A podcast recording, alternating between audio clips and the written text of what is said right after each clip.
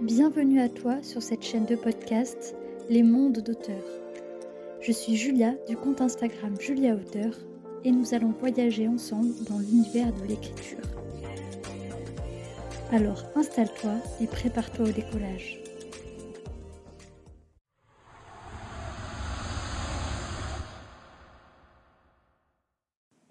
Se retrouve dans un nouvel épisode de podcast et je suis super contente de renouveler aujourd'hui le format d'interview que j'ai inauguré pendant le mois de septembre avec Candice Boiseau. Donc cette fois, il s'agit d'une auteure que j'ai moi-même démarchée, donc il s'agit de May et en fait euh, son roman Gardienne des mondes, donc le tome 1 Babel, est le premier roman auto-édité que j'ai lu et c'est pour ça que ça me tenait vraiment à cœur euh, de la faire venir sur le podcast et donc elle a répondu positivement euh, à ma proposition. Donc l'interview était vraiment super sympa à enregistrer, j'ai été vraiment contente d'en apprendre plus sur la manière dont, elle avait créé son monde et, et comment elle, elle gérait l'auto-édition. Et surtout, elle va nous parler de son prochain roman qui a l'air juste euh, génial. Donc j'espère que ça vous intéressera aussi. Et n'hésitez pas donc à aller voir dans les infos de l'épisode. Je vais euh, mettre un accès euh, au compte Instagram de May. Donc n'hésitez pas à y faire un tour et à lui faire part de vos impressions à l'issue de, de, votre écoute de l'épisode. Sur ce, bonne écoute. Bonjour, mais je suis super contente de te recevoir sur le podcast et merci beaucoup d'avoir répondu à mon invitation. Donc, je crois que c'est la première fois que tu es interviewée sur un podcast, donc euh, comment tu te sens? Bah, Coucou Julia, ça me fait super plaisir d'être là. C'est la première fois, oui, et je suis un peu stressée. mais euh, voilà, c'est un bon exercice. Exactement. Euh, du coup, tu as préparé une petite présentation. Si tu peux nous dire quelques mots sur toi, nous expliquer ton activité d'auteur et tes romans. Oui, alors moi je m'appelle Macy Ellis, donc c'est mon nom de plume. Euh, j'ai bientôt 36 ans. Je vis dans le Finistère, euh, littéralement entre terre et mer, parce que je suis pas loin de la mer, et avec ma petite famille et mon chat qui s'appelle Shazam. C'est tout ce que vous aurez là-dessus. et donc je suis auto-éditée depuis mars 2021. Donc c'est la sortie de, Babel, le premier tome de Gardienne des mondes. Et euh, sinon, que ce que je pourrais dire sur moi, euh, j'ai des goûts euh, qui sont très éclectiques.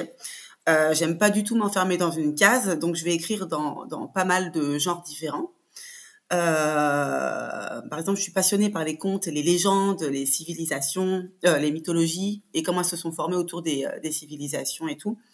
Euh, donc forcément, j'adore la fantaisie, c'est mon, mon, genre chouchou. Euh, bah, la magie, Tolkien, tout ça. Et euh, mais j'aime aussi la romance, les grosses pavasses historiques à la Ken Follett et la SF. J'adore aussi. Donc donc voilà. Donc je pense que ça se sent un petit peu dans mes écrits. oui. J'ai voilà, j'ai beaucoup beaucoup d'influence et et bah comme tous les auteurs au final, hein, c'est ça qui qui nous démarque les uns des autres. Donc, euh, donc voilà pour moi. Je ne vois pas trop ce que je pourrais dire d'autre. Enfin après, on en saura plus après. Voilà. En tout cas, c'est super cohérent parce que c'est tout ce que j'ai ressenti en lisant Babel. Ah ouais, tant mieux. Toutes ces influences mythologiques, historiques, euh, la romance qui éclot un peu partout. Donc, euh, c'est exactement ouais. ça. Eh ben, on va démarrer avec euh, des petites questions sur toi, la personne que tu es en tant qu'auteur, et après on ira un peu plus euh, profondément sur tes romans. Donc, euh, question basique, euh, depuis quand tu écris Est-ce que ça remonte à l'enfance ou tu t'y es mis euh, un peu récemment Alors, ça fait pas si longtemps que ça que j'écris. Enfin bon, sachant que Babel, j'ai commencé à l'écrire il y a un moment, en 2014. Donc, on y reviendra après. Mais sinon, en fait, j'écrivais pas tant que ça. Je, je, compte pas du tout les entrées dans mon journal intime d'adolescente parce que c'était vraiment pas brillant. Mais par contre, ça fait très très très longtemps que j'invente des histoires. donc, elles étaient toutes restées dans ma tête. Euh, des histoires, des univers, euh, des personnages. Et euh, oh, c'était autant pour moi que, euh, que pour faire jouer mes frères et sœurs. D'accord. C'est-à-dire faire jouer tes frères et sœurs, tu les mettais en scène oui, dans tes écrits Oui, c'est ça. Bah, pour les occuper, on s'imaginait des situations. Euh, et euh, on faisait des spectacles aussi où on mettait en scène un petit peu. Euh, c'était c'était mieux que la télé. Enfin, on regardait pas trop la télé, donc c'était c'était le voilà, c'est ce qu'on faisait quoi. C'est génial.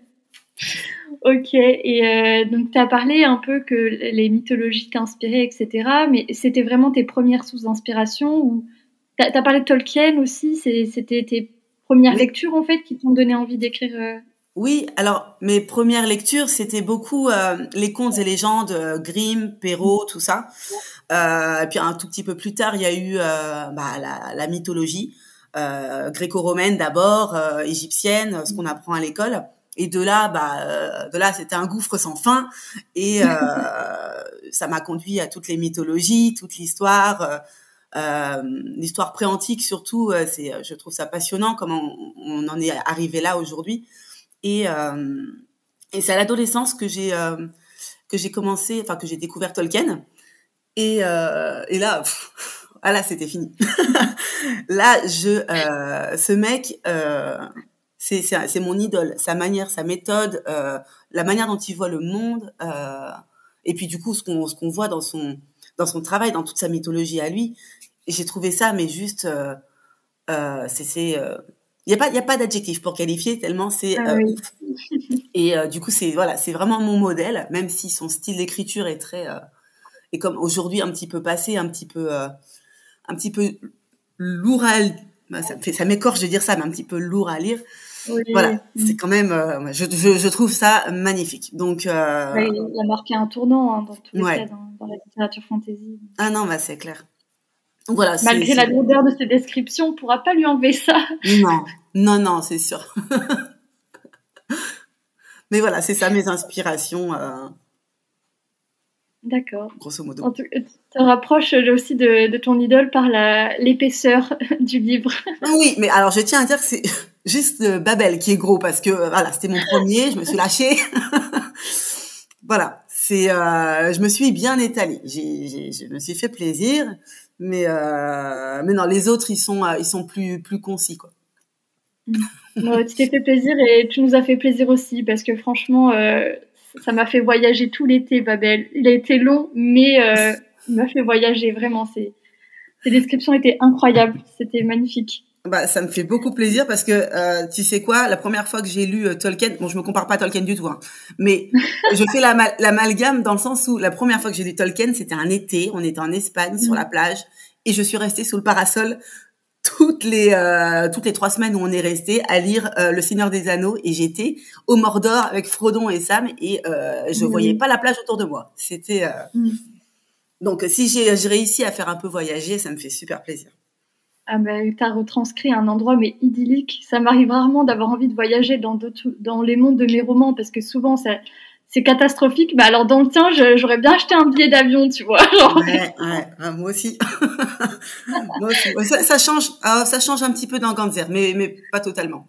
Parce que même si c'est les enfers dans le tome 2, les enfers, c'est c'est pas les enfers avec des flammes forcément partout. Il y a des endroits, c'est mm-hmm. juste l'au-delà, quoi. D'accord. Donc, euh, voilà. Ok. Deux salles, deux ambiances alors. Un peu, oui.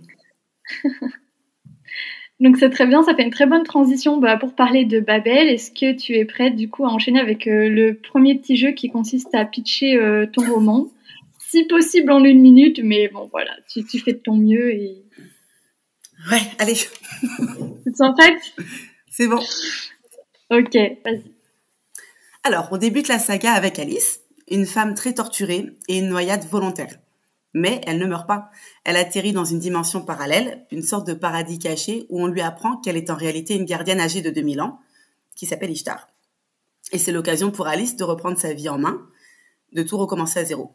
Mais Ishtar est réveillée maintenant en elle et elle veut ressurgir. Donc Alice va découvrir que ce n'est pas si simple de se reconstruire dans l'ombre de cette gardienne millénaire, d'autant que... Euh... Pardon, je suis perdue. D'autant que ce nouveau monde n'est pas aussi paradisiaque euh, qu'elle le pensait. Euh, entre dangereuses créatures et jeux de pouvoir, il y a une insidieuse menace qui s'étend sur Shinéar, et une menace qui pourrait tout détruire.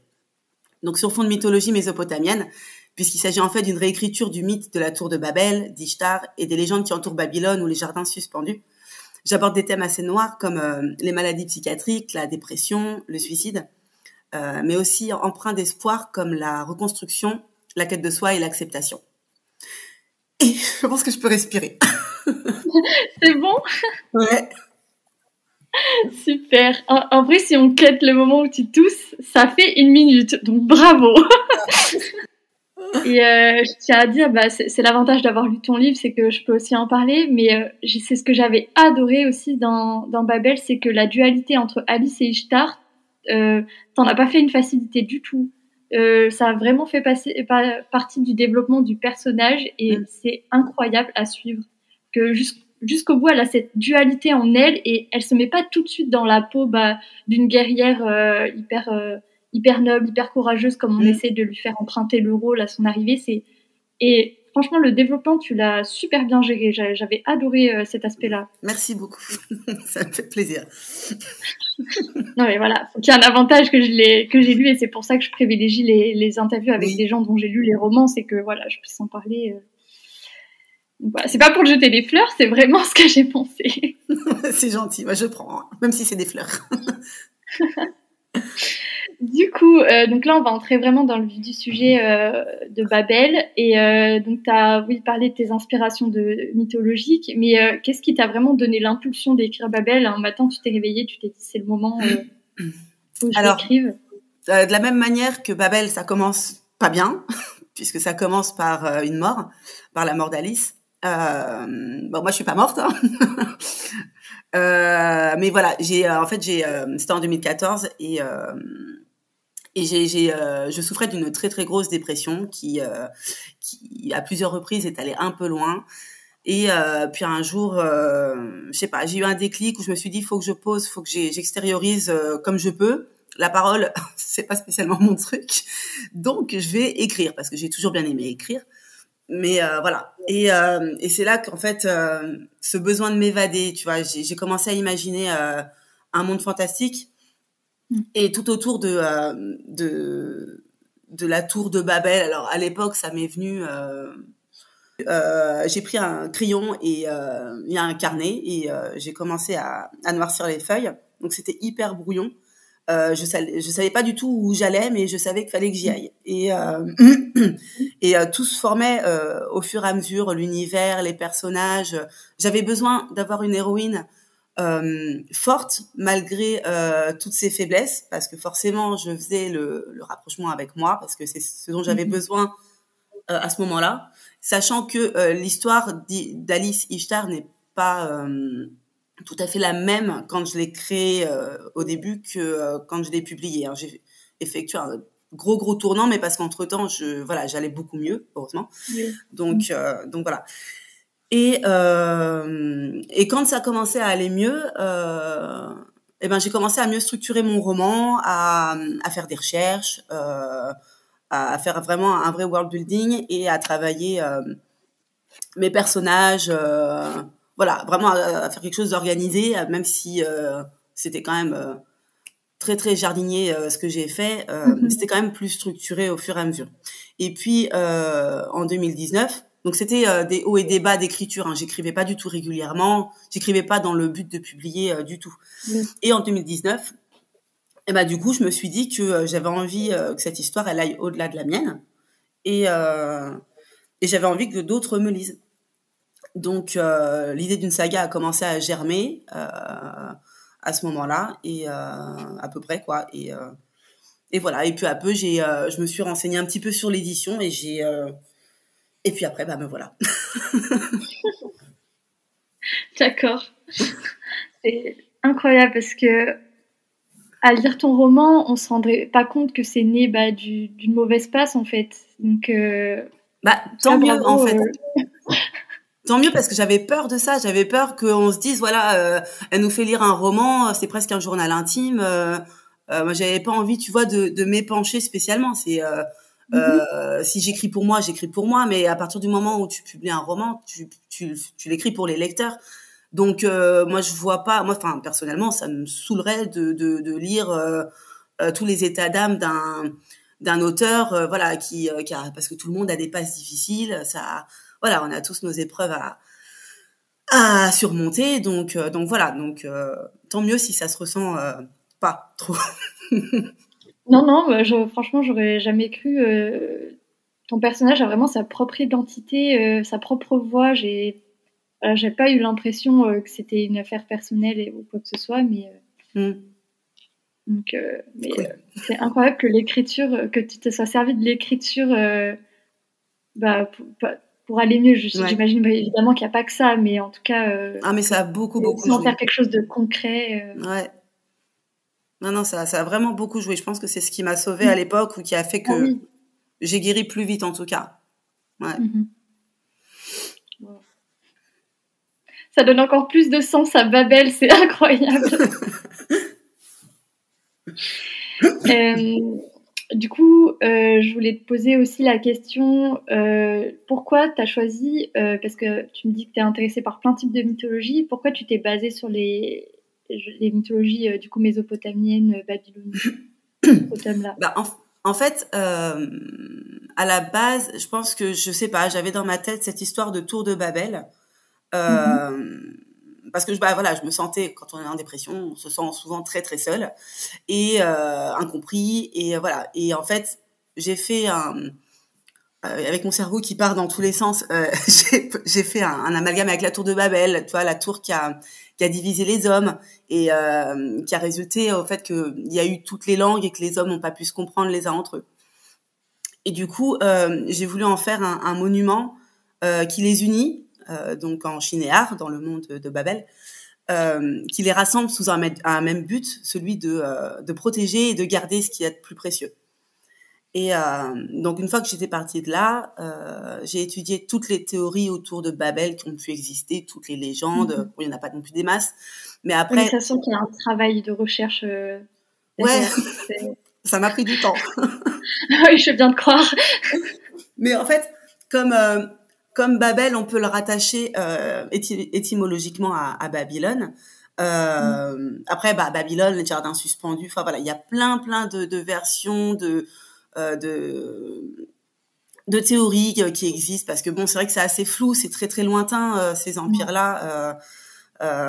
c'est un empire qui, qui, qui date quand même d'il y a un, vraiment très très longtemps et c'est hyper pro ce que je dis. je préfère, je préfère pas donner de date parce que au cas où je me trompe, voilà. Euh, et puis euh, donc du coup après ça s'est étendu à la Mésopotamie, euh, toute la région du croissant fertile et, euh, mm. et voilà et, euh, et j'étais naturellement attirée par par cette région qui est très riche historiquement, archéologiquement, mythologiquement et, et, voilà qui abrite donc les certaines des plus anciennes civilisations. Et du coup j'ai dû euh, faire beaucoup, beaucoup de lectures, forcément, euh, d'articles, de thèses, mmh. euh, de cours discours en ligne aussi. Alors, des trucs, c'était hyper barbant, mais euh, aussi accroché. Euh, j'ai visionné des reportages aussi, des trucs, enfin, des, des, des, reportages d'archéologues, de fouilles et tout ça. Et pendant une période, j'allais, quand j'habitais à côté de Rennes, donc toujours en Bretagne, euh, dans la grande bibliothèque euh, des champs libres, et eh ben je, je, je, prenais tous les. Euh, il y a un étage exprès pour pour ces, ces ouvrages-là. Je prenais tout ce que je pouvais en livre et, et je voilà tous les ouvrages d'historiens spécialisés dans dans cette période de l'histoire et dans cette région et et je notais tout et voilà. Euh, je te remercie d'être entré dans les détails de ton processus de recherche parce qu'on sous-estime trop souvent cette étape. Euh, euh, parce que nous, on est censé un peu simplifier le world building quand on passe à l'écriture, mais oui. derrière, on s'est tapé bien des mois de recherche. Non, mais ça. Ah, mais ça se sent tout de suite, hein. Quand, quand il y a derrière, il n'y a pas de travail de, de recherche, hein. Ça se sent. Hein. Et, du coup, j'ai vu que donc le tome 2, c'est Ganzer, je le prononce bien qui est sorti donc cette année. Et là, tu as mélangé un peu plus d'autres types de mythologie, si tu veux nous en dire un mot. Euh. Oui, c'est ça, parce qu'en fait, euh, dans Ganzer, donc euh, là, Alice Ishtar, elle est catapultée dans un, encore un autre monde. et en fait, c'est un complexe de mondes. au centre, il y a l'au-delà mésopotamien, et mmh euh, auxquels, auxquels, sont rattachés plusieurs mondes euh, à part. Et euh, ce sont tous des mondes infernaux. donc tout ça, je l'ai appelé l'inframonde. Et, euh, et, voilà. Et donc du coup, c'était euh, l'occasion rêvée pour me faire plaisir et pouvoir explorer euh, différentes mythologies. Donc euh, la mythologie euh, grecque avec euh, le monde de l'Hadès, l'invisible. Le Cid pour la mythologie celtique, la Maison des Champs pour la mythologie perse, la Douate pour la mythologie égyptienne, elle pour la mythologie nordique, et je crois que c'est tout. Et donc Cure, c'est le monde, euh, l'au-delà mésopotamien. Et euh, bon, ça fait pas mal de personnages du coup. Ça fait un, tome 2 qui est assez dense. Il est moins mhm. long que Babel, mais du coup, il est assez dense. Euh, c'est vrai que pour des gens qui n'ont pas l'habitude de lire de la fantasy, ça peut être assez dur à suivre. mais l'univers est voilà est très riche. J'ai, je pouvais pas faire autrement. C'est voilà, c'est pas c'est pas de la lecture forcément détente légère. Euh, voilà, pour, euh, je dis pas que ça prend la tête, mais euh, mm. voilà, il faut, faut quand même pouvoir suivre et on n'a pas forcément tout le temps envie de, d'une, de ce genre de lecture. Donc ça, je peux comprendre que certaines personnes le trouvent assez dense. Mais cela mm. dit, cela dit, il est vachement bien.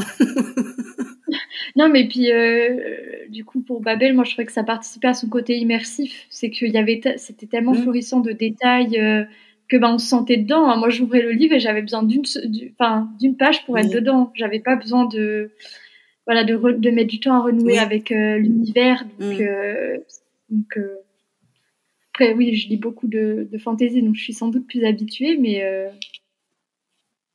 non, non, franchement, je, je pense que ça, c'est pas du tout un, un aspect négatif. Non, mais c'est ça. De toute façon, ça dépend des gens. Hein. Il, y a, en faut pour, euh, pour tous les goûts et toutes les couleurs. C'est ça.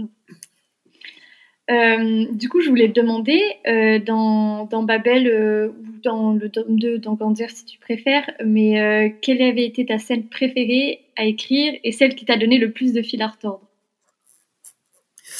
Ma scène préférée, je, donc, comme j'ai dit, Babel, euh, l'écriture, c'est quand même vachement étalé sur plusieurs années. Donc, mm. euh, je ne me souviens pas de tout parce que, ça, je l'ai pas dit dans la présentation, mais j'ai une mémoire de poisson rouge, euh, vraiment.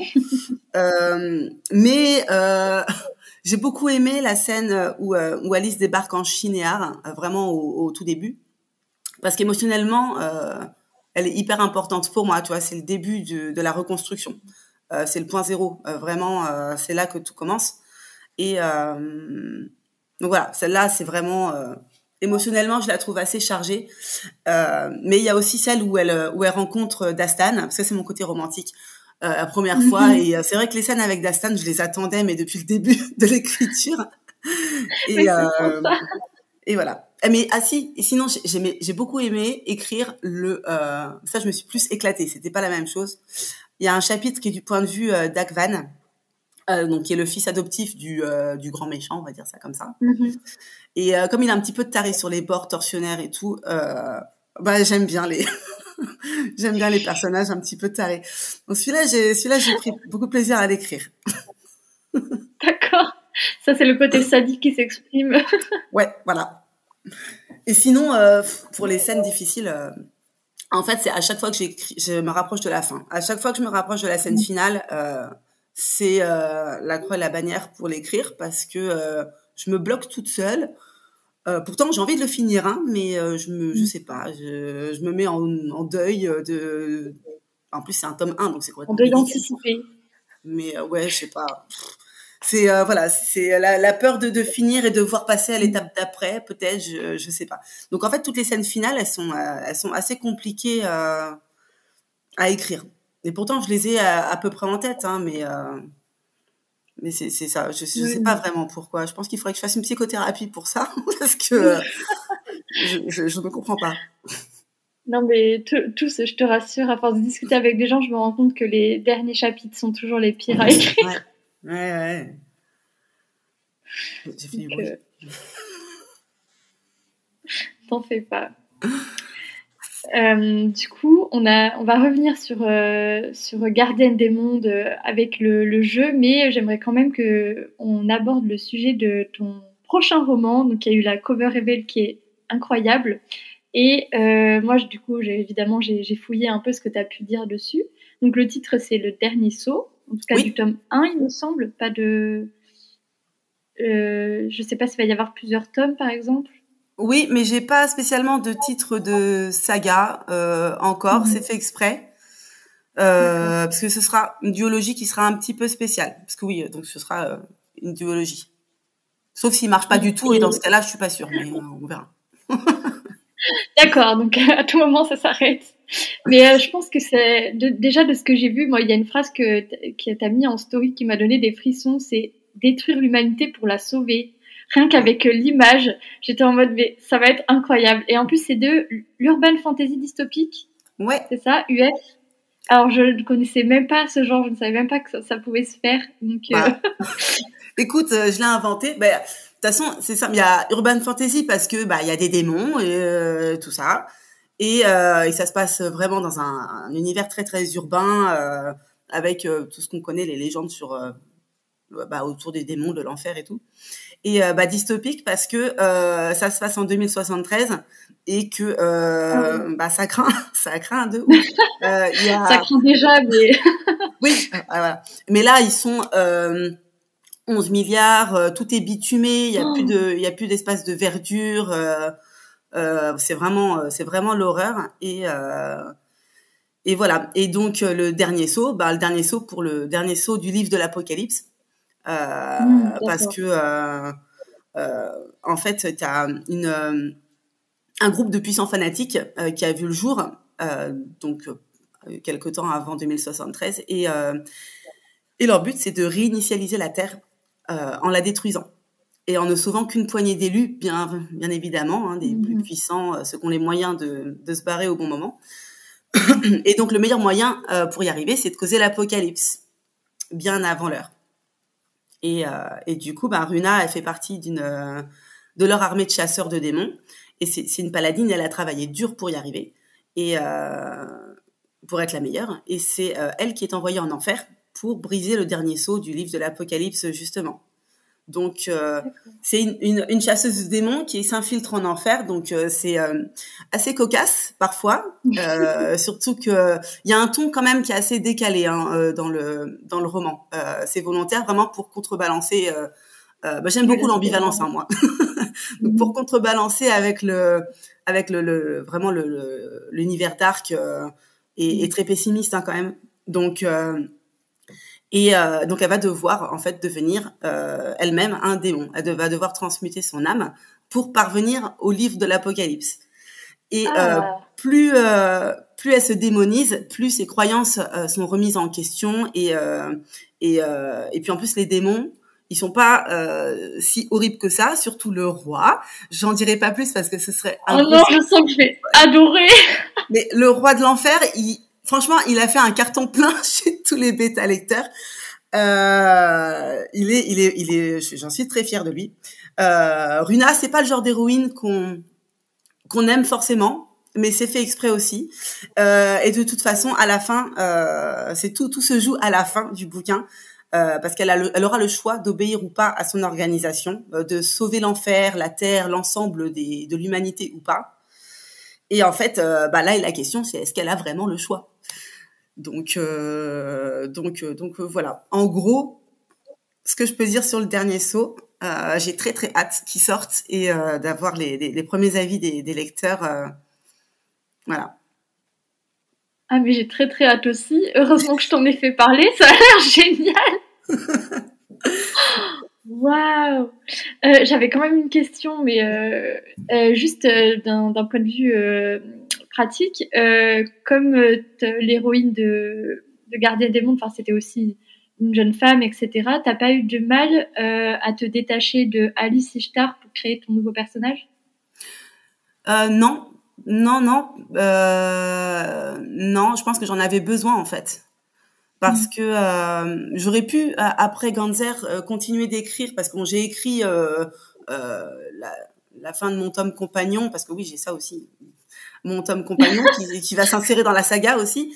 Euh, et en fait, j'avais besoin de vraiment de, de, de, m'échapper un petit peu de cet univers-là avant d'écrire le tome 3.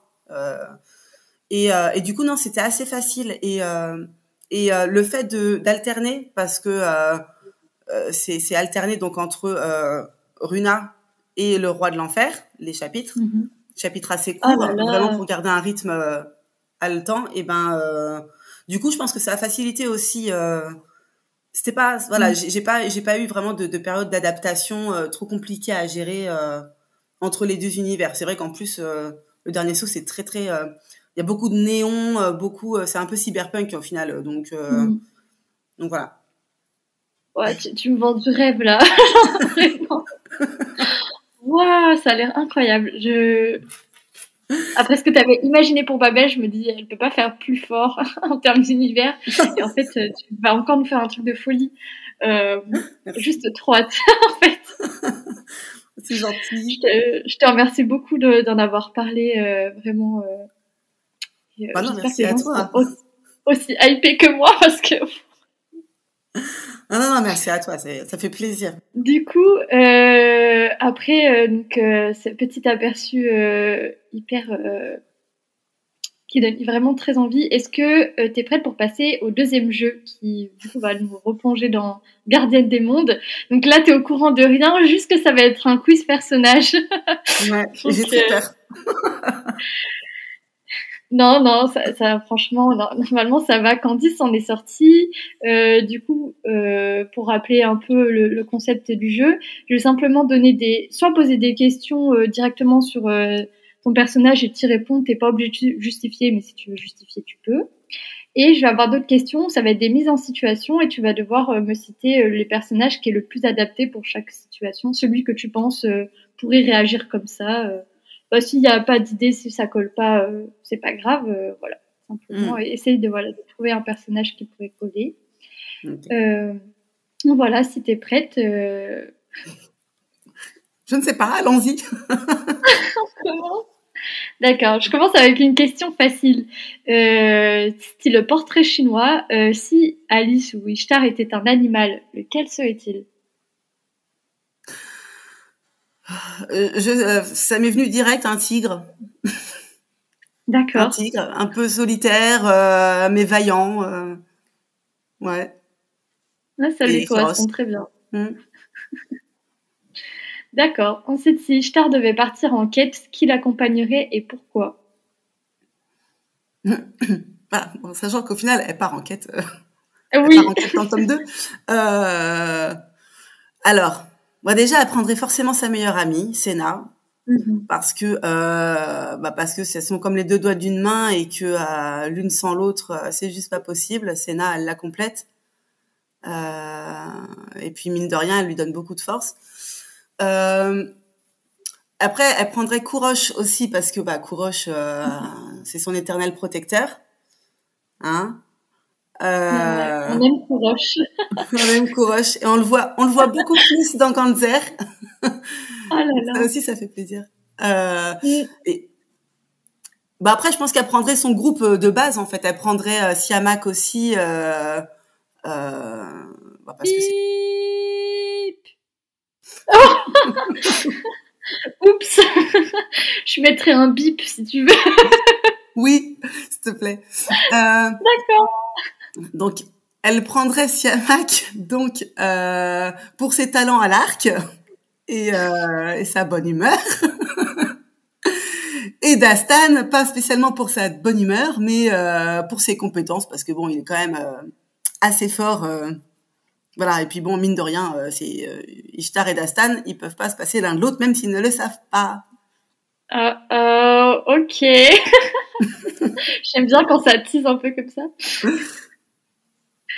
Ensuite, donc là, c'est une situation. Euh, donc tes personnages participent à un duel armé. Lequel fonce dans le tas, lame en avant. Lequel analyse la situation et élabore une stratégie en béton. Lequel laisse l'adversaire porter le premier coup par galanterie. Et lequel se demande ce qu'il fait là. Hmm. Euh, Dans Babel, hein, on est d'accord, parce que euh, Ouais. ça, ce serait plus facile. Euh,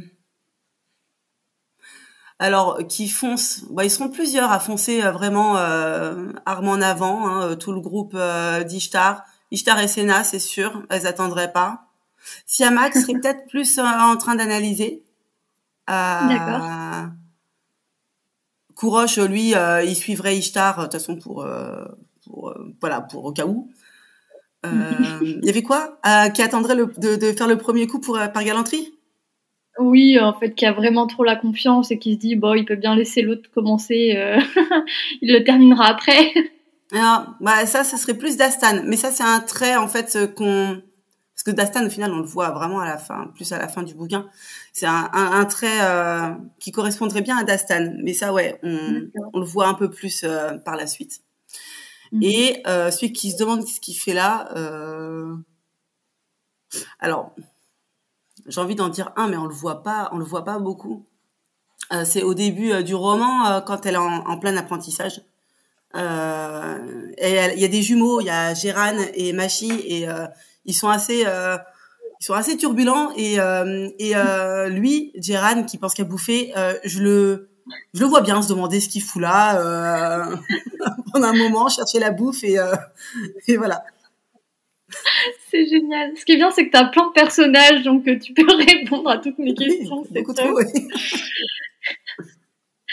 Ensuite, deuxième mise en situation, euh, tes personnages tombent sur une relique sacrée. Lequel veut la revendre au marché noir?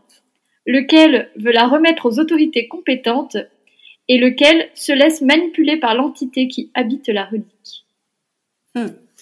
Alors, Ishtar a se fait manipuler direct. Voilà. elle voudra bien faire, hein, mais elle se fera manipuler direct. Euh, je pense que Senna, elle voudra essayer de le revendre. Et, euh, et Dastan, lui, euh, lui, il est carré, il, fera ce qu'il a à faire, il remettra aux autorités compétentes, c'est sûr. D'accord. Ce, qui est, génial, c'est que je l'ai lu l'an dernier et pourtant j'aurais répondu la même chose. je trouve que ça marche pas tellement bien. Euh, ensuite, euh, à quel personnage ne vaut-il mieux pas tourner le dos? Bah, Agvan. Agvan, parce que sinon il te poignarde direct, euh, en te susurrant des mots doux, bien sûr, parce que sinon c'est pas drôle. Mais donc Agvan, le fils de Nimrod, voilà. Et oui, c'est tout à fait son genre. Ok, à se méfier donc. Hmm. Et enfin, petite question sympathique pour terminer. Quel personnage pourrait être ton ou ta meilleure amie? Bah, Senna. pour moi, c'est la meilleure amie rêvée. C'est sûr. Mais j'ai envie de dire aussi Kouroche parce que euh, voilà, c'est euh, des genres de personnages. Tu te dis dans la vraie vie, si tu les as, t'es euh, es à l'abri de, de, tout. Ils seront mm. toujours là pour toi. Encore une fois, on aime Kouroche. Oui. Super, merci beaucoup d'avoir joué le jeu. C'était top. Euh, du coup, on va pouvoir euh, commencer, enfin commencer, aborder les questions très très sérieuses du processus d'édition en lui-même, parce que c'est aussi un peu le but de, de ce format de podcast, c'est euh, d'apporter des, des, clés pour les auteurs qui voudraient se lancer dans l'auto-édition, bah, grâce à, à, des profils variés et, et à votre expérience. Du coup, première question, pourquoi avoir choisi l'auto-édition? Est-ce que c'était T'avais pensé au ME ou pas du tout euh? Bah euh, si, parce qu'au début, euh, je connaissais pas l'auto-édition euh, du tout. Je, ne savais pas spécialement que ça existait. J'avais lu pourtant, euh, ça m'est arrivé de lire peut-être un ou deux livres de d'auto-édition. ça date, hein, et je les avais jamais terminés. J'avais pas spécialement aimé, mais j'avais même pas capté que c'était de l'auto-édition. Hein, du tout. Mhm. Et euh, donc quand j'ai commencé à me renseigner sur euh, la marche à suivre pour euh, pour déposer des, des, dossiers de soumission au ME et que je suis arrivée sur Instagram justement, bah là j'ai commencé à entendre parler de l'auto-édition. Et bah je me suis dit mais finalement c'est vachement bien.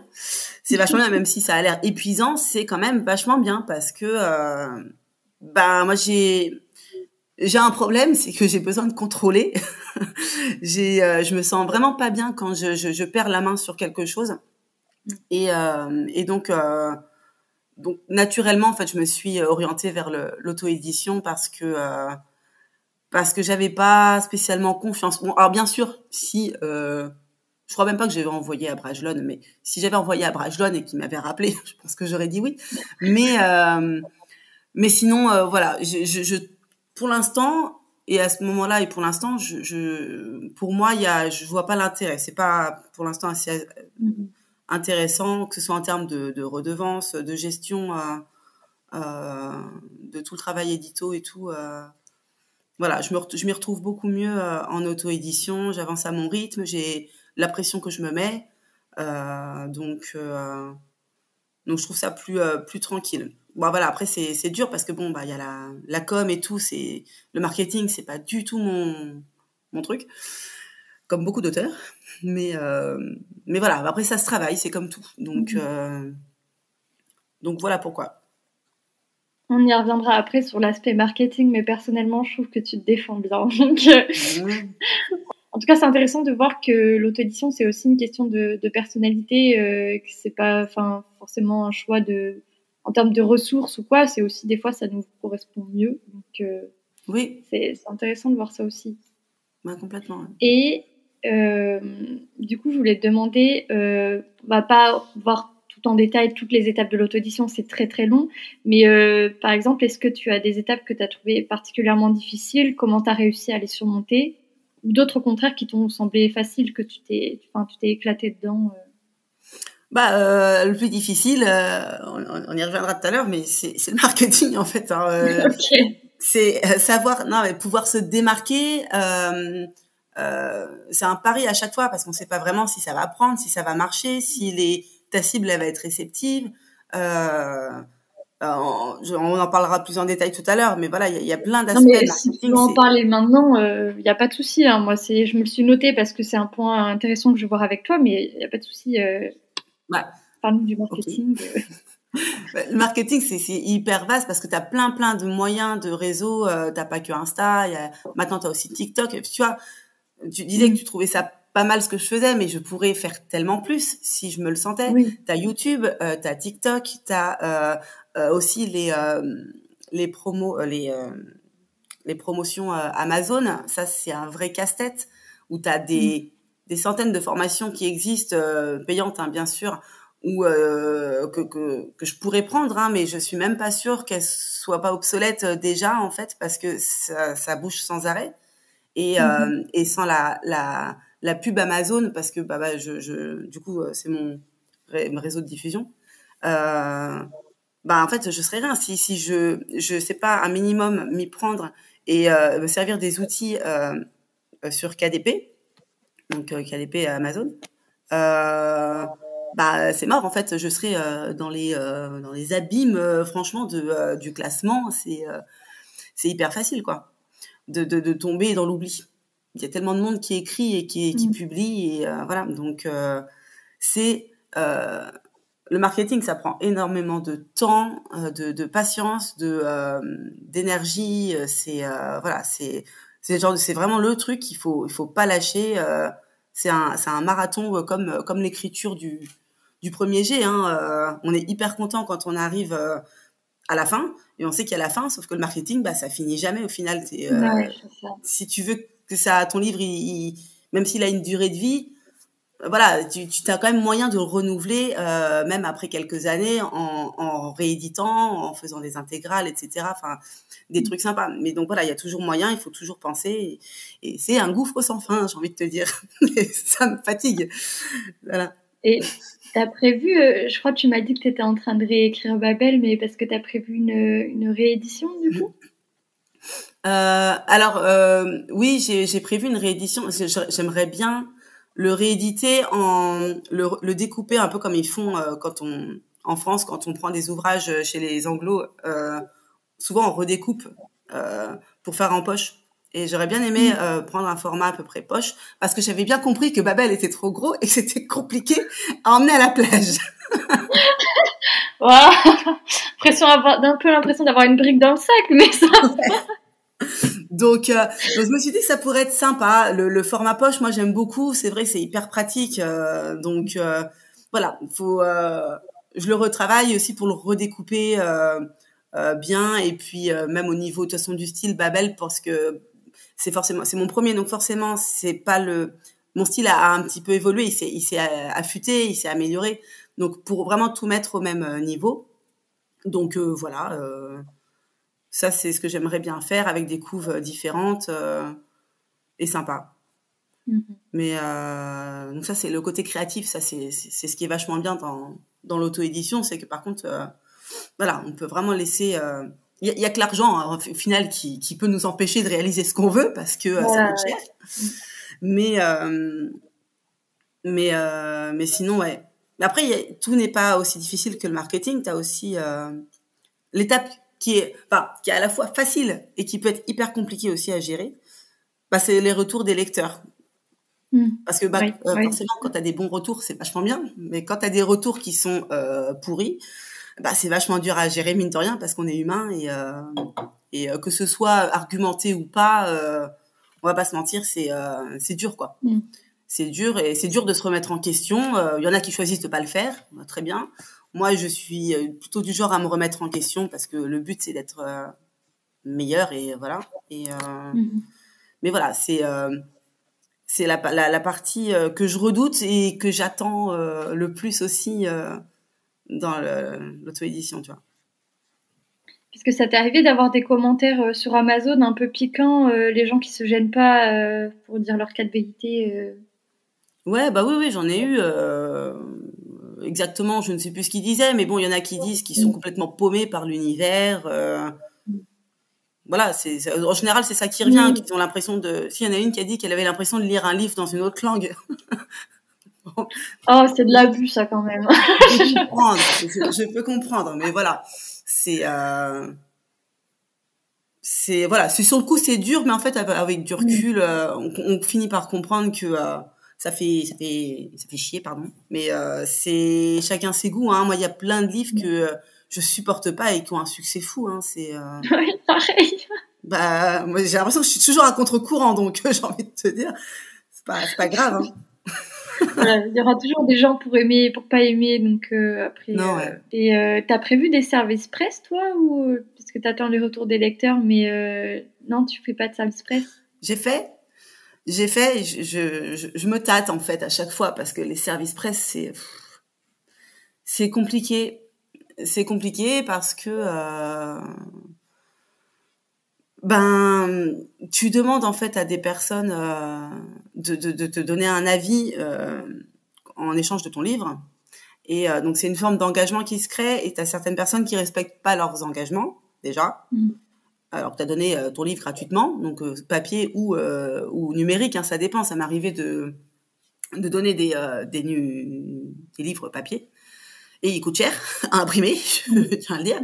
donc quand tu n'as pas de réponse, c'est un petit peu un petit peu compliqué aussi et, et, démoralisant quoi. J'ai eu pas mal, j'ai eu des abandons aussi. Et, et en fait c'est c'est dur parce que du coup tu vois tu, tu demandes à des gens de lire ton livre en échange de chroniques et puis tu te tu risques en fait de rencontrer des gens qui vont pas aimer et c'est leur droit. Et, euh, et euh, franchement c'est compliqué à gérer ça. Moi j'ai eu euh, un petit mmh. peu de mal. Donc donc je ne sais pas. Mais je le referai parce que parce que il y a besoin quand même et il faut faut gagner en visibilité quoi. C'est faut le faire. Mais je je le ferai pas non plus. Ce sera pas la porte ouverte à tout et n'importe quoi non plus oui. Euh, voilà. Non, je, comprends, ouais. C'est toujours délicat la question des services presse, mais même pour les, les gens qui reçoivent, hein, je pense, il doit y avoir une pression d'avoir un engagement, de si on n'a pas aimé, est-ce qu'on le dit, est-ce qu'on le dit pas, euh, dans un sens comme dans l'autre, ça me fait peur. Hein. Non, mais complètement, c'est clair. Moi, moi c'est quelque chose que je ne pourrais jamais faire, hein. Euh, ah chroniqueuse, ça, mais prendre des je, je serais incapable. J'aurais trop peur de faire de la peine. Ah non, mais euh, non, franchement, la, seule fois où j'ai critiqué euh, un livre, euh, je me suis dit, j'ai critiqué, c'était pas violent hein, du tout, hein, juste j'avais dit pourquoi j'avais pas aimé. j'ai réussi à obtenir un commentaire de l'auteur sous ma publication, alors qu'on on se, on se, dit toujours que ça n'arrivera jamais. C'est mm. arrivé, donc non, je, à partir de ce moment-là, j'ai arrêté. ah, ah oui, c'était un, auteur en maison d'édition. Mais oui, en plus c'était un, c'était un, livre hyper connu, du coup je me ah suis dit bon, il y a peu de chance. quelle horreur. Donc euh, voilà. Ah, euh, je sais pas comment les gens font. Euh, ah, c'est chaud, c'est dur. Ouais, clairement. Bah, je vais quand même rebondir sur le marketing parce que tu dis que t'aimes pas trop et tout, mais moi ce que j'apprécie beaucoup dans ton approche, c'est que il y a toujours des dans mon feed, je suis énormément d'auteurs, beaucoup d'auteurs auto-édités aussi, et j'ai des piqûres de rappel de Babel, mais je me sens jamais harcelée par des publications, tu vois ce que je veux dire? Enfin, mm. Il y a toujours, il faut trouver l'équilibre entre bah, euh, lancer beaucoup pour avoir une chance que des gens voient sur leur fil d'actualité euh, des publications euh, bah, sur son roman, et en même temps ne pas harceler les gens. Je sais qu'il y a des comptes, au bout d'un moment, je suis obligée de les restreindre parce que je tombe trop sur sur, bah, sur des promos, sur des machins et tout. Et euh, non, ce que j'aime bien avec euh, ta manière de gérer la chose, c'est que bah, je le vois, je me dis, ah, c'est vrai qu'il faut que je lise le tome 2, mais je me sens pas en mode... Euh, Agressée. Harcelée, voilà, c'est ça. Donc, ah ouais, non, c'est un truc que je supporte pas non plus, la répétition. Après, c'est aussi ça, c'est le genre de conseil qu'on m'a donné, moi, hein, de de, de, répéter parce qu'en fait quand tu as une publication qui arrive sur sur Insta, tu as tellement de de, de, de feed qui défile, euh, c'est que ton œil, il s'attarde jamais assez, en fait, sur une publication. Mm. Euh, sauf quand tu prends le temps de la lire et tout, mais, euh, mais tu peux pas faire ça pour toutes les, les publications que tu vois dans la journée. C'est pas possible, ton cerveau, il suit pas. Donc, c'est pour ça qu'en fait, il conseille de répéter, de répéter, parce qu'au bout d'un moment, ton cerveau, il va comprendre, un, telle couverture, faut que je l'achète, je vais le faire, et comme ça, après, je pourrais passer à autre chose. Mais euh, moi, j'aime pas, je trouve ça hyper agressif. C'est parce que c'est mon côté pas vendeur, en fait, aussi. Donc, euh, il y a des gens qui, ont besoin bêtement de qu'on leur rappelle. Euh, c'est pas péjoratif, hein, ce que je dis, c'est vraiment euh, aussi comme ça qu'on est qu'on est foutu. Hein, a besoin qu'on leur répète plein de fois une information pour qu'elle rentre et et voilà parce que c'est les réseaux sociaux, ça prend énormément de place dans notre cerveau, quoi. On a énormément d'images, c'est c'est énorme. Donc, euh, donc, voilà, donc je ne sais pas si c'est la bonne solution, hein, mais... Euh. Écoute, euh, moi personnellement, c'est ce que j'aime bien. En plus, tu alternes avec des postes genre qui s'intéressent, enfin qui s'adressent plus aux, auteurs du coup avec les listes de, de verbes de parole. J'en ai je sais pas combien d'enregistrés sous la main. Donc merci pour ça. Donc non, franchement, je trouve que ça, tu, tu, gères bien l'équilibre entre marketing et vraiment euh, interface de communication en fait. Instagram. Donc, euh, c'est gentil. Et euh, tu t'es basé que du coup sur Insta, t'es pas sur TikTok ou des choses comme ça. non, je, je, me sens pas du tout d'aller sur TikTok. C'est c'est pas spécialement parce que c'est trop jeune, mais en fait là en ce moment déjà je publie beaucoup moins sur Instagram.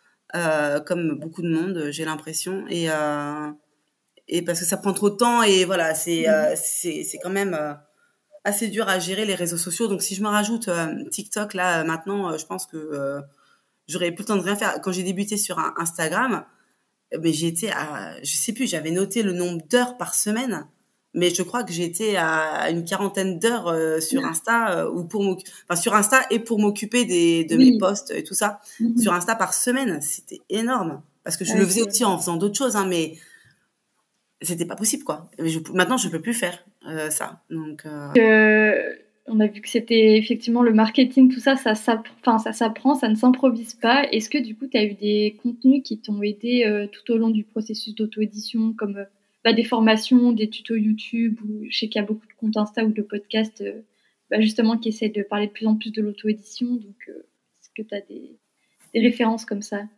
Ouais, bah, quand je suis arrivée, euh, avant de, de, me créer mon compte auteur sur Instagram, j'ai été voir sur YouTube ce qui se faisait et bah, je suis tombée, je pense qu'elle est à chaque fois citée sur Christelle Le Bailly. Et,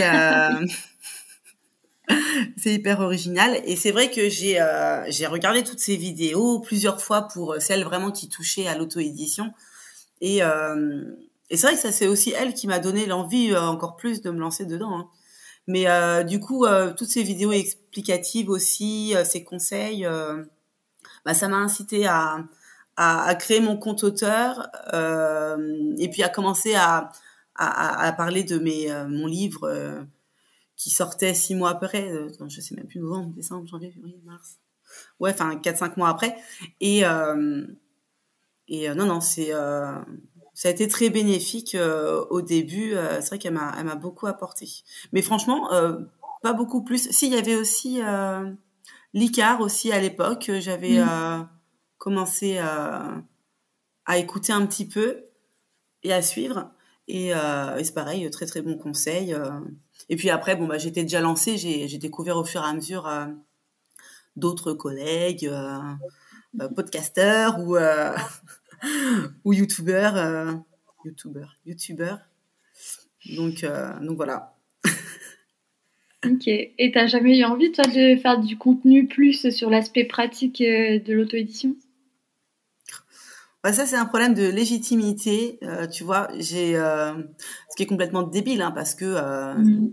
j'ai forcément mon expérience à partager, qui est la mienne, mais mais je sais pas.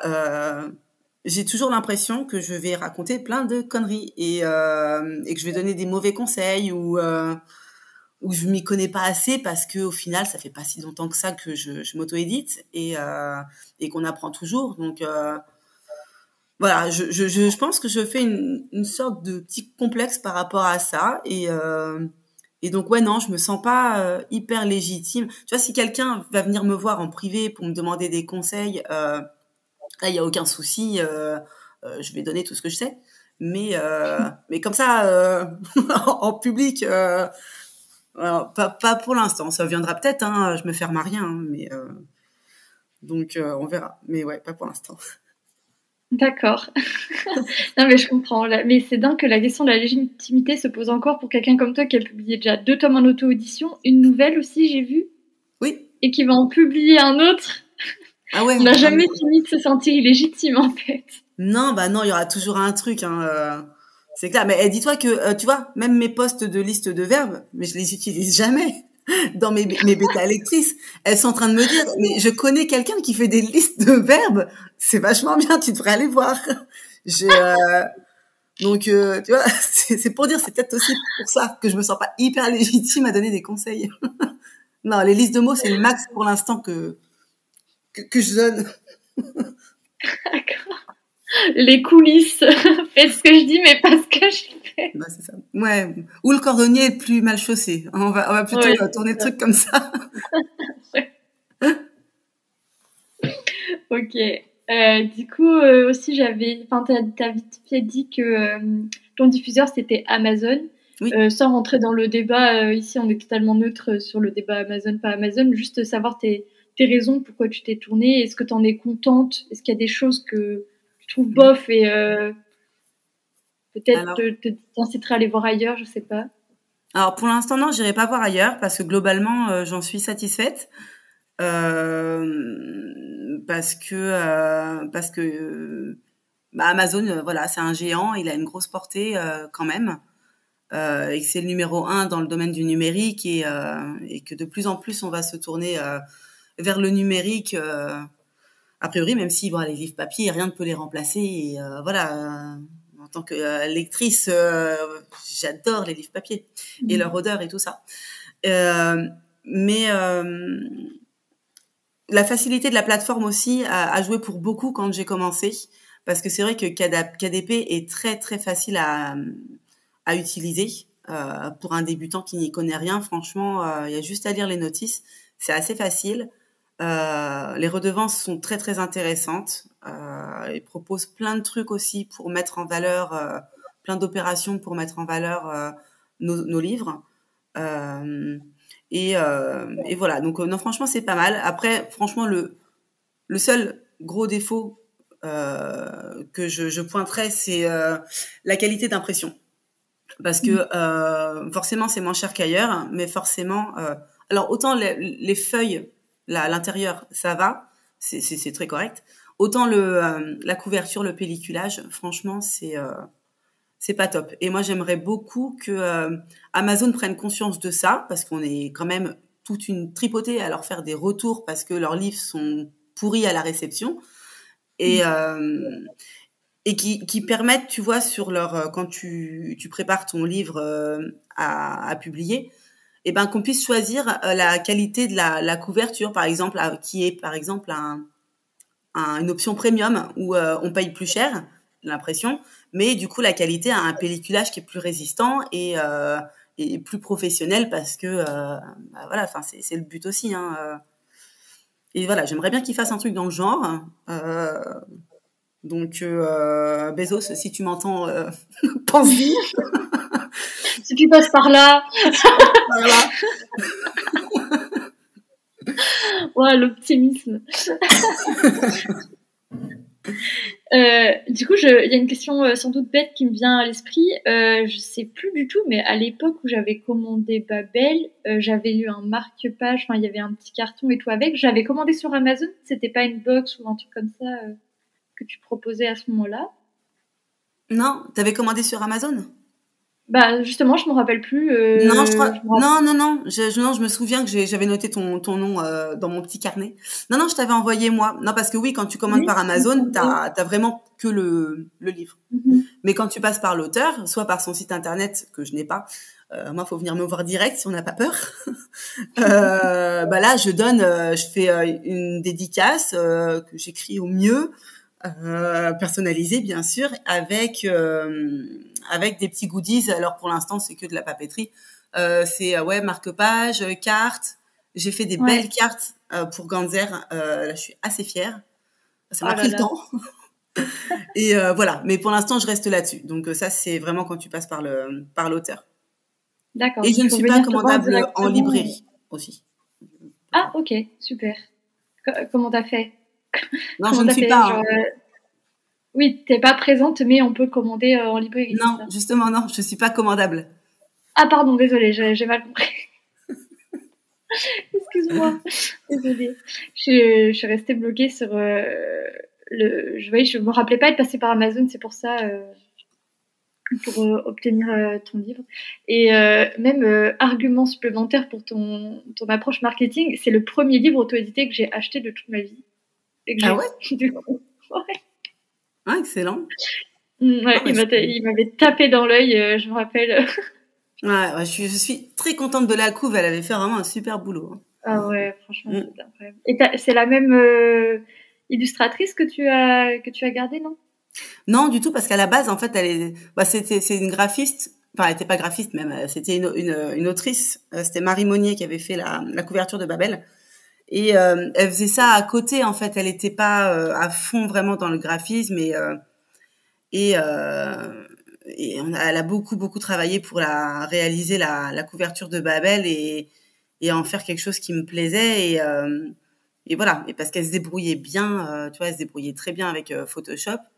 Et, et que le coût était moindre aussi, du coup. Et, mais voilà, maintenant, je crois qu'elle fait plus, elle est très occupée avec sa vie professionnel, euh, personnel, tout ça. Donc, euh, donc je n'ai pas pu euh, la reprendre pour les autres. voilà. Donc, mais je suis très contente des autres couvertures aussi. Hein. On a de la chance d'avoir des, très très très très bonnes graphistes dans notre petite communauté là. Donc, ouais. c'est des, des, artistes freelance du coup?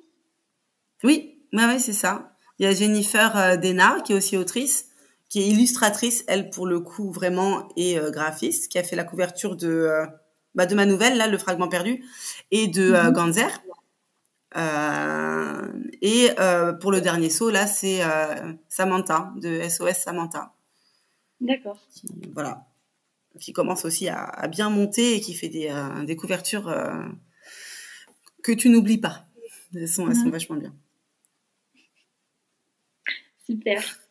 Et euh, du coup, euh, tu as déjà publié les deux tomes de, les deux pardon, euh, et une nouvelle. Est-ce que tu as tiré des, leçons de publication, de, ton processus de, publication, des choses que tu as adaptées bah, et que tu penses adapter pour les, prochains, les prochains romans ou... Ouais, ah bah oui, complètement, oui. Euh, déjà, la, la, plus grosse leçon euh, que j'ai tirée, c'est euh, c'est bien s'entourer. moi, je suis assez euh, solitaire euh, et sauvage de prime abord. et, et j'ai bien compris qu'en fait, il fallait bien s'entourer, mais dans le sens où, pas forcément en nombre, hein, par les bonnes personnes. bien se renseigner, parce que c'est la jungle, hein, le monde de l'auto-édition. On est de plus en plus nombreux. Mais du coup, il y a aussi toutes les toutes les comment ça s'appelle tous les métiers autour de l'édition qui en freelance qui, qui viennent que ce soit les correcteurs les graphistes euh, les maquettistes il y a plein de monde aussi enfin plein de, de, nouvelles personnes qui pop et ça fait beaucoup beaucoup de monde. Et euh, autant il y a des euh, des gens qui sont très très très très pro très vraiment très bien et et que je pourrais recommander les yeux fermés, autant il y en a d'autres, euh, voilà, et ça permet de, enfin ça, ça a mis à mal euh, plusieurs auteurs et autrices que je connais, donc euh, mm. donc ça il faut faire vraiment très attention. Euh, moi aussi, hein, j'ai fait aveuglément confiance déjà à des personnes, j'en dirai pas plus là, mais voilà, ça me au moins, je sais que maintenant, euh, faut faire attention. faut parler avec les autres auteurs, euh, qui en général sont ravis de dire qui, euh, vers qui se tourner euh, pour avoir un, un beau travail professionnel et tout. Et puis même, même pour la, la bêta lecture, bon parce qu'il y en a qui peuvent. Moi, je prends pas de bêta lecture professionnelle. Mm-hmm. Mais je sais, enfin, on peut. mais même pour ceux qui sont bénévoles, c'est là c'est plus délicat parce qu'ils sont pas payés forcément c'est un service qui est rendu euh, mais il faut quand même faire attention parce que bah, là, c'est de l'humain complètement et il faut être sûr que les personnes sont bien intentionnées, euh, qu'elles respectent leurs engagements ou en tout cas qu'elles euh, qu'elles euh, voilà qu'elles se foutent pas de ta gueule. Mmh. C'est surtout ça quoi. Mais voilà, c'est faut faire faut faire attention. Faut vraiment pas y aller les yeux fermés voilà, comme si euh, c'était un plongeon. Euh, non, non, faut, faut tout bien, euh, bien étudier parce que c'est, bah, c'est une profession mine de rien. Et je pense qu'il y a beaucoup de gens qui voient ça comme un, comme un petit passe-temps. Et, et, et, je pense que c'était, enfin, je, moi, je prenais pas personnellement l'ampleur non plus de, de la profession que c'était. Tu vois, je, j'avais l'impression de prendre ça au sérieux, mais je, je, me rends compte maintenant que je le prenais clairement pas assez au sérieux. Donc voilà, et être capable de se remettre en question aussi, c'est important euh, pour être toujours meilleur et offrir toujours le mieux au lecteur. C'est très bien, je voulais juste rebondir sur euh, la question des prestataires. Tu fais appel à combien de prestataires à peu près euh, pour la publication d'un roman? Bah, Du coup, correction et, et, graphiste. Ok, donc tu fais le maquettage toi-même. hein Ouais, maquettage moi-même pour l'instant. Peut-être que si un jour j'ai euh, j'ai un projet qui euh, qui demande pas mal d'illustrations, enfin un truc un peu plus euh, un peu plus sympa pour peut-être une édition spéciale ou une intégrale, là je ferai peut-être appel à un, ou une maquettiste, mais non pour l'instant je maquette moi-même. c'est pas non plus hyper hyper compliqué ce que enfin voilà c'est pas parce que je vais y arriver. je dis pas que le maquettisme c'est pas compliqué, mais moi dans mes livres c'est relativement simple euh, au niveau de la mise en page, donc euh, pour l'instant je j'arrive à m'en sortir. D'accord. Tu fais sur Word euh, ou tu as, ouais. une application Non non sur Word. J'aimerais bien prendre une design quand mes mes finances me le permettront. Oui, parce que c'est un investissement, euh, mine de rien, tous les outils qu'il faut pour euh, devenir un peu plus indépendant à chaque fois. Euh, ah non, c'est clair. Ça, ça s'improvise pas du tout. En plus, de ce qui me semble, tu fais pas appel à des campagnes de financement ou des choses comme ça. Non, j'aurais pas. Le... Franchement, j'aurais pas le temps. le temps, c'est mon plus gros problème. Je, je franchement, j'aurais pas le temps. Pas le temps et l'argent, mais c'est très lié. Mais mais non, j'aurais, j'aurais franchement pas le temps. Mais j'aimerais bien un jour essayer, hein, euh, je le ferai peut-être. Hein. D'accord.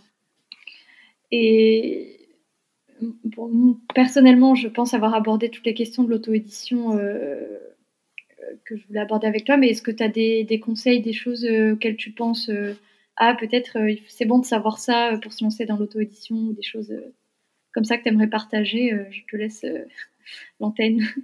Ben, bah ça revient c'est résumer euh, un peu ce que j'ai dit quoi. C'est euh, bien se préparer euh, euh, savoir se remettre en question pas pas y aller enfin se lancer dans l'auto édition euh, humblement ne pas penser tout savoir parce que tout évolue très vite et on peut pas tout savoir c'est pas possible. Et et ouais aborder la chose de manière humble et, et réfléchie. Je pense que que c'est important et et surtout ne pas hésiter à, à, se forger une communauté et, euh, et à discuter et, et, à partager. Euh, voilà, quand on donne, on reçoit. Euh. Donc voilà, je pense que c'est ça le, le conseil que j'aurais à donner. et c'est en plus super cohérent parce que du coup, je, je, me suis dit, est-ce que ça va t'intéresser si je t'invite sur le podcast et t'as pas hésité à répondre à l'appel? Donc, enfin, je suis super contente.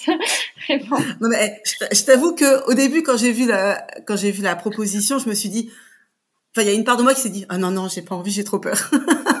Mais bon, je me suis dit n'importe quoi, c'est complètement débile. Tais-toi et vas-y.